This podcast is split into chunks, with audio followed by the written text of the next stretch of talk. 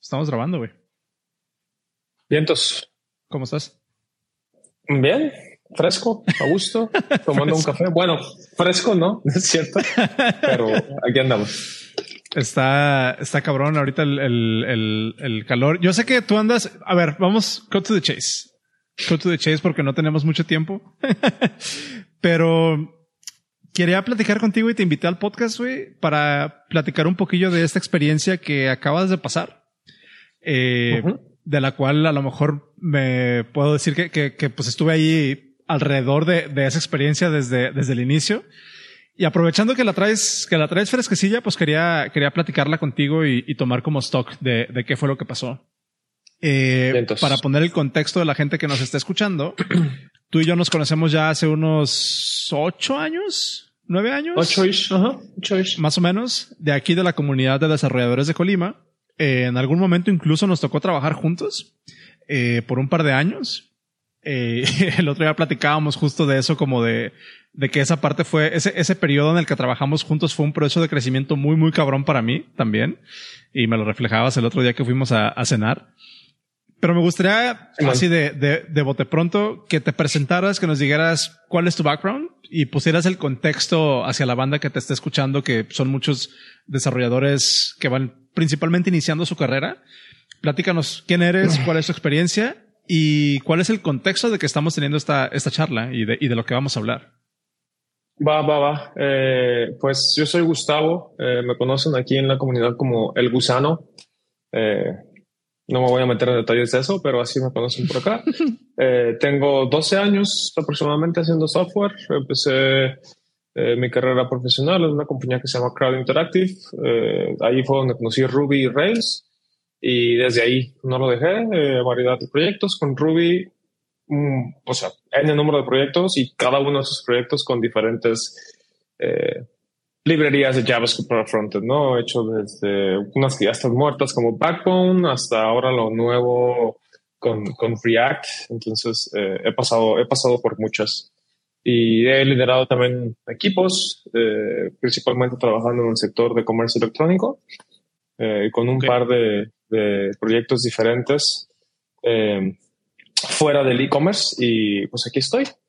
Eh, y para dar contexto de, de, de lo que estamos eh, platicando aquí, hace el 25 de marzo eh, recibí noticia de que me iban a, a, de que iba a haber un layoff en la compañía en la que estaba trabajando.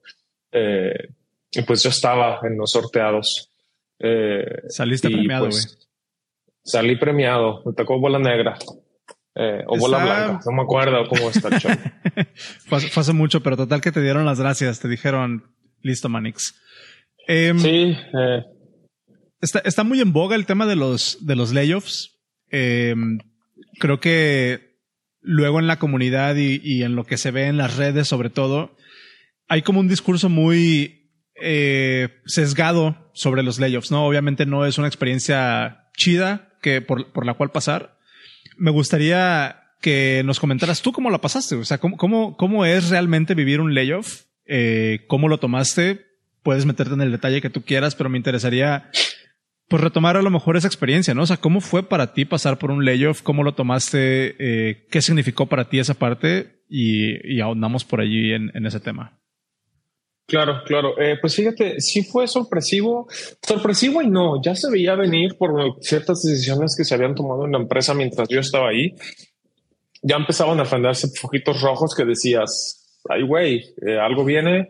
Y pues yo siendo de los más nuevos en esa compañía, tenía cerca de seis meses, pues también te hace pensar, ¿no? Que lo más probable es que te vaya a tocar a ti. Entonces, mentalmente ya estaba, yo creo que dos semanas antes de que me avisaran que iba a venir el layoff, yo ya estaba como que medio preparado mentalmente, entonces eso suavizó un poquito. Y la otra cosa que también nos suavizó bastante fue que no fue un layoff, o sea, de, de, de tajo, pues. O sea, sí me dijeron, ¿sabes qué? Bye, pero tienes dos semanas más. O sea, te quedan dos semanas de chamba y van a ser pagadas y después de dos semanas, bye. Y lo chido era que en esa empresa me pagaban cada dos semanas. Entonces, básicamente fue un periodo más de sueldo y estuvo pues chido. Eh, Y, y, pues otra cosa fue que, o sea, me despidieron y realmente en esas dos semanas, pues, si te soy sincero, no es como que hubiera muchísimo que hacer. Entonces eran dos semanas de estar también, eh, pues explorando, explorando opciones, ¿no? Eh, ya. Eh, y, y si te soy sincero, creo que no fue, creo que lo peor vino después. O sea, lo peor vino a la hora de estar buscando chamba. El hecho de que me hayan dicho, güey, ya se acabó el contrato, bye, no me golpeó tanto. Eh, okay. Y siéndote sincero, la verdad ayudó mucho que era un trabajo que pagaba muy bien. Entonces pude ahorrar suficiente. Digo, siempre he sido ahorrador, pero eso me permitió ahorrar mucho más. Entonces me senté con la tranquilidad de decir, bueno, si me van a dar crán, tengo unos, unos cuantos meses para mantener mi mismo estilo de vida, sin broncas, que está largo de chamba. Entonces, eh, pues en el momento de la noticia no hubo, no hubo tanta, tanta bronca. Y sabes qué? También creo que no me lastimó tanto porque realmente no estaba disfrutando lo que estaba haciendo. Oh, eh, eso, eso, eso puede ser clave, güey. Okay, Entonces, eh, el proyecto inicial en el que se empezó, estuvimos trabajando, estuvo chido ese prototipo, pero al final del día eh, eh, la gente de producto no estaba feliz con, con, con, lo que hicimos. Te repito, mala planeación, malas cosas que se hicieron en la compañía. Entonces me movieron a otro proyecto que básicamente lo único que estaba haciendo era cambiar textos de emails, cambiar colores de botoncitos, cositas así por cerca de un, mes. Entonces cuando me dijeron, ¿sabes qué? Se acabó. Para mí fue como sentimientos encontrados, ¿sabes? Fue como que... Ah, ya no siento que me estoy echando a perder aquí y ya tengo, sabes, como que muy en el fondo decía, me están pagando chido, estoy haciendo cosas que no me gustan, pero pues me aguanto porque me están pagando chido, porque tengo familia. Y a la vez que me dijeron bye, también fue como un, qué bueno que me corrieron porque no sé si me hubiera quedado aquí por el dinero para, para tener cómo proveer para mi familia. Entonces fueron como un montón de, de cosas, ¿sabes? Y creo que al final, como, como, como siempre dicen, ¿no? Siempre viene algo mejor. Entonces, pues, eh, no sé, lo tomé con esa, con esa mentalidad cuando me despidieron y, y, por eso creo que no estuvo tan, tan, no lo sentí pues tan, tan duro el, el, golpe. Haces una anotación ahí bien interesante que es, como tú no te sentías tan identificado con el tipo de chamba que estabas haciendo, como no sentías como ese investment, que digo, podemos irnos a platicar un poquillo de eso, pero creo que a final de cuentas termina siendo un, un investment emocional que haces en la compañía, ¿no? Como no había ese, ese enganche emocional o con el trabajo o con la compañía o con el producto o con la misión o lo que tú quieras llamarle, pues había convertido más como en una relación transaccional, ¿no? Entonces fue así como de peras y manzanas, no estoy invertido aquí emocionalmente, si me dices que ya se acaba, pues cero, no me, no me, no me involucro, ¿no? Claro, claro. me gustaría explorar ese tema. ¿Has pasado o sientes que has pasado por una situación, ah, más bien te cambio la pregunta, ¿has tenido un trabajo en el que sí hayas sentido ese, ese compromiso emocional o ese investment más allá de la transaccionalidad? ¿Y cómo, cómo, cómo has pasado por este tipo de procesos en un trabajo así de esa naturaleza si es que te ha pasado? Claro, no fue similar porque en esa ocasión yo renuncié, pero cuando trabajé en Magma Labs, que es una consultoría acá de Colima, estuve seis años ahí. Eh, ahí empecé mi carrera. O sea, eh, era muy, fue muy, fue muy duro para mí porque me, aceptaron sin tener, o sea, conocimientos de Ruby o Rails. Yo venía con un background de PHP eh, muy básico, recién egresado. Me, me, aceptaron, empecé a crecer. Luego me hicieron eh, líder ahí, estuve liderando equipos. Entonces, como que crecí tanto, hice tantas amistades ahí y me gustaba lo que hacía que fue muy difícil renunciar. Yo creo que en esa compañía, yo creo que fácil estuve pensando en renunciar un año. Como que ah, dije, ya, ya mañana, o sea, ya mañana voy a renunciar. Y, te pasaste un año posponiendo ese pedo. Sí, sí, sí, porque pasaban cosas como que, ah, Usana, fíjate, güey, que nos, ha gustado mucho lo que has hecho, entonces te vamos a ser líder, güey. Ah, huevo. Mm. Entonces, a lo mejor todavía no es momento de renunciar vamos a seguir dándole. Y ya pasaba algo y sabes qué, no, pues creo que ya no estoy a gusto aquí, ya voy a empezar a buscar algo. Me decía, Gusano, este, sin que yo les dijera nada, no, eran cosas que iban llegando solitas. Oye, ¿sabes qué? Salió esta conferencia y te vamos a mandar a Inglaterra dos semanas y allá vamos a platicar y la chingada. Entonces eran como, como que me seguían dando cositas, dulcecitos, por así decirlo, que, que, que, me hacían como querer seguir ahí. Sí. Este, pero ya era momento de, de o sea, de, de, dejar eso. Entonces, cuando renuncié, sí fue como un, me acuerdo que se me presentó otra oportunidad, o más bien cuando les dije que renunciaba, creo que, o sea, me quisieron eh, retener, pero les dije no, o sea, ya, o sea, y, y fue en el momento que aprendí que, que nunca nunca es buen momento para renunciar. O sea, siempre va a haber algo que, que te pueda como frenar o detener. Bueno, en mi, en, en, mi, en mi caso personal, y le tenía mucho cariño a esa empresa y realmente ya que renuncié y ya que salí de ahí, eh, pues me di cuenta de que a veces uno como empleado se encariña demasiado con una empresa, o con un producto y no es recíproco, ¿sabes? A veces o sea, si hubiera, si hubiera habido algún tipo de conflicto o algo, igual y con las manos cruzadas me dicen, ¿sabes qué? Bye. Y no se hubieran pensado tanto como yo pensé el dejarlos. Entonces, sí, sí llegué a tener como ese eh, eh, attachment emocional. Sí, sí, sí. Este, eh, y, y, fue la única vez que me pasó. Ya con mis, o sea, después de ahí brinqué a, a, la compañía donde trabajamos tú y yo juntos. Este, Y ahí no tuve, me gustó el producto, me gustaban las cosas que hacían, pero hasta ahí, o sea, ya, ya no existía como ese, ese amor por la compañía y ponerse la camiseta y todas esas cosas, ¿no? Entonces, no, eh, y, y, entiendo que hasta cierto punto también puede haber un dejo ahí como de compromiso implícito, porque como dices, no fue la primera compañía que de alguna manera te abrió las puertas. Y, y entiendo perfectamente a qué te refieres de este sentimiento de, o sea, no sé, o sea, como que hasta cierto punto sentir que estás en deuda, ¿no? Uh -huh, eh, sí, claro. Lo entiendo que así puede ser. Es un tema, es un tema bien, bien importante.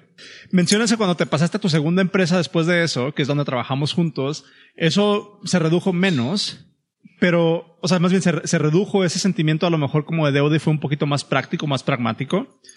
Pero en esta última instancia en la que te tocó, eh, ahora que te, que te dieran las gracias, este, ¿qué, ¿qué, pasó ahí? O sea, ¿cómo, cómo sentiste que fue esta última vez eh, diferente de este proceso en el que primero no te animabas a tomar una decisión, después ya fuiste muy pragmático y entiendo que de esa empresa donde trabajamos juntos también te saliste como que ya de una manera mucho más asertiva, pero de alguna manera sí. como que como que se repitió este ciclo, ¿no? De sentir así como que, ay, no sé si tomar una decisión o no. O sea, ¿lo, lo ves así? ¿Es, ¿Te lo estoy reflejando correctamente? ¿Qué, qué pasó ahí?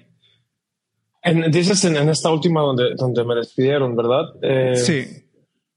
Fíjate, esa fue bien chistosa porque, y creo que es algo de lo que vamos a tocar, ¿no? Toda esta onda de los referrals.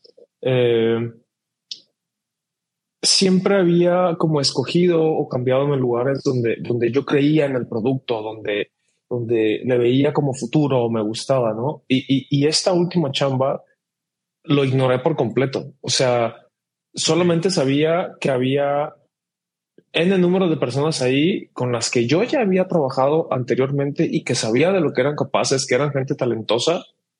Y pues así fue. O sea, simplemente llegó el güey que estaba armando el equipo, me dijo, vato, estamos buscando gente, ¿quieres? Tanta feria, tanto, el rate es tanto y estamos trabajando. O sea, no me dijo nombres, pero me dijo, es gente que conoces y ya has trabajado uh -huh. con ellos. Entonces como que dije, bueno, realmente no estaba yo buscando, estaba buscando un cambio, pero no activamente, como que pues, yeah. si me cae algo, pues chido.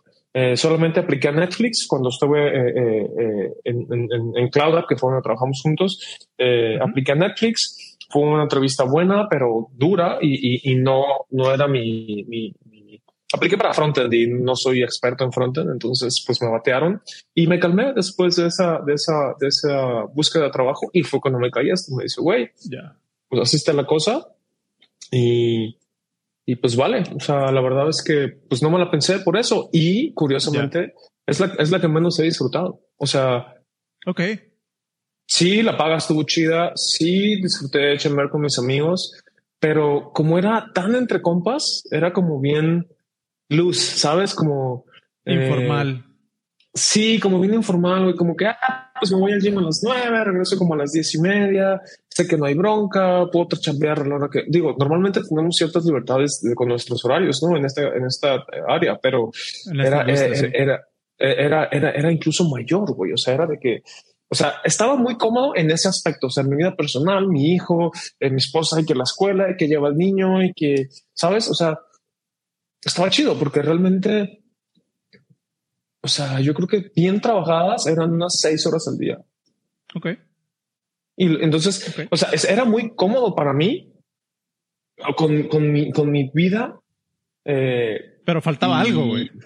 Sí, faltaba algo, faltaba como ese, ese reto profesional, como ese crecimiento, como, como todo eso, ¿sabes? Y, y, y creo que alguna vez algún amigo me preguntó, eh, digo, a lo mejor es sale un poquito del tema, pues, pero algún amigo me preguntó, me dijo, oye, ¿te irías a chambear a un lugar nada más porque te pagan más? Y yo dije, güey, no, o sea, porque me gusta ver qué, qué voy a hacer, ¿no? Y, y, o sea, esta vez cachetada con guante blanco yo mismo me la di porque llegaron y dije, sí, a huevo, dinero, vamos. Y pues tómala, salió, ya no salió, no salió tan cool, ¿no? Pero, eh, eh, pues así fue, eh, fue divertido mientras duró y pues a fin de cuentas, pues qué bueno que terminó, estoy, estoy contento por eso.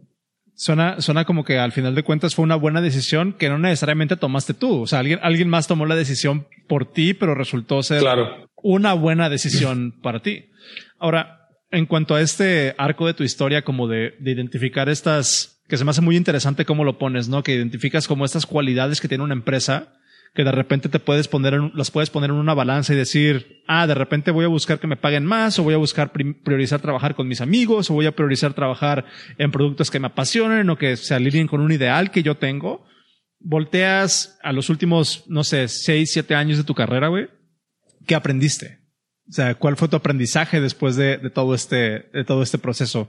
¿Qué, qué funciona para ti? ¿Qué, qué, qué es lo que, aprendiste en este proceso?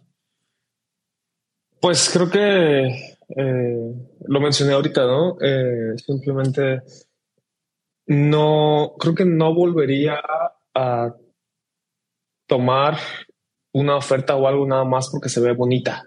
Sabes, como que te la presentan, se ve bonita y uy, quiero eso. O sea, sin, sin investigar más a fondo, sin ir más a los detalles, sin, sin, eh, sin prepararme más, no? Porque a fin de cuentas es gente con la que vas a colaborar en el número de años y pues, pues también tienes que hacer un poco de ahí de, de, de chamba, ¿no? Entonces, okay. eh, creo que eso es uno de los puntos fuertes, pero, o sea, realmente en mis 12 años, creo que mi época de más aprendizaje fueron estos últimos, este último año, que fue donde me pasó, porque realmente mi transición, bueno, mi transición de Magma a Cloud fue chida porque aprendí a decir, ya estuvo con esta empresa, eh, no, te, no les debo nada, lo que sigue, y... y como reclamar y, y tu autonomía, como, ¿no? ah, ese, ese fue el aprendizaje en, en, en, esa parte. Y en CloudUp fue, ya estuvo también, pero no con la compañía, ¿sabes? Fue como ya estuvo con el producto. O sea, fue como que, ok, ya aprendí lo que tuve que aprender aquí con el producto, lo que sigue.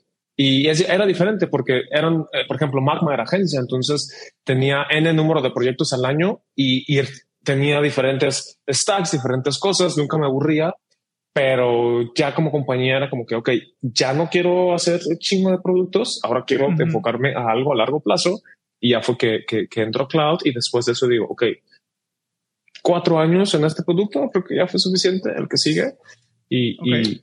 y, y eh, digo, no sé si esto responde a tu pregunta, pues, pero son sí. como eh, la, las, las cositas que, que, que, he ido aprendiendo poco a poco y, y la verdad, digo, en 12 años no he cambiado mucho de trabajo. Este es mi cuarto trabajo en 12 años y conozco otros cuates eh, de la comunidad que, o sea, seis meses en un lado, brincan al otro, claro. un año brincan al otro. Entonces, seguramente el aprendizaje con estos cuates es, es, es diferente y aprenden otro tipo de cosas, pero pues, eh, no sé, pues cada quien busca también, o cada quien tiene su ritmo, ¿no? Y cada quien busca otras cosas.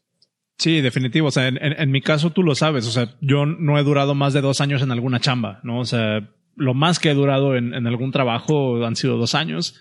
Y, y, está bien, o sea, ha sido parte de mi proceso y de encontrarme qué es lo que yo quiero y qué es lo que busco, ¿no? Eh, cada quien tiene sus razones, eh, definitivamente. Ahora, como sabes, soft skills para devs, de eso se trata este podcast, ¿no? Y, el, el, tagline del proyecto es saber programar te da un empleo, tus soft skills te dan una carrera, ¿no?